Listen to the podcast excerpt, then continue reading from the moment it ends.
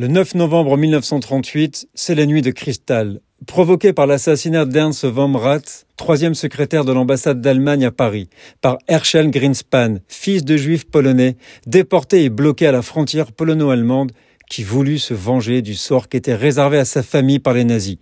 Peu avant minuit, le chef de la Gestapo envoie un télégramme à toutes les unités de police leur disant que des actions contre les juifs et leurs synagogues auront lieu dans toute l'Allemagne et demande de ne pas intervenir, mais plutôt d'arrêter les victimes.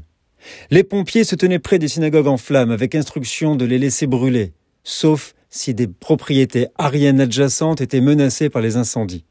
En 48 heures, plus de 1000 synagogues sont incendiées avec leurs rouleaux de Torah et livres de prière.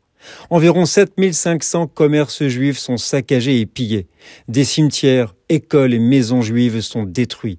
Mais surtout, 91 juifs sont assassinés par la foule. Environ 30 000 hommes juifs âgés de 16 à 60 ans ont été arrêtés et envoyés dans des camps de concentration.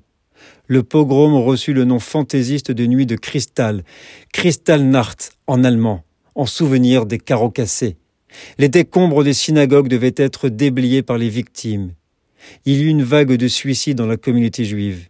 Une amende équivalente à 400 millions de dollars lui a aussi été infligée. Les États-Unis ont rappelé leur ambassadeur en signe de protestation, mais leurs relations diplomatiques n'ont pas été interrompues. N'oublions jamais, nous sommes le 9 novembre.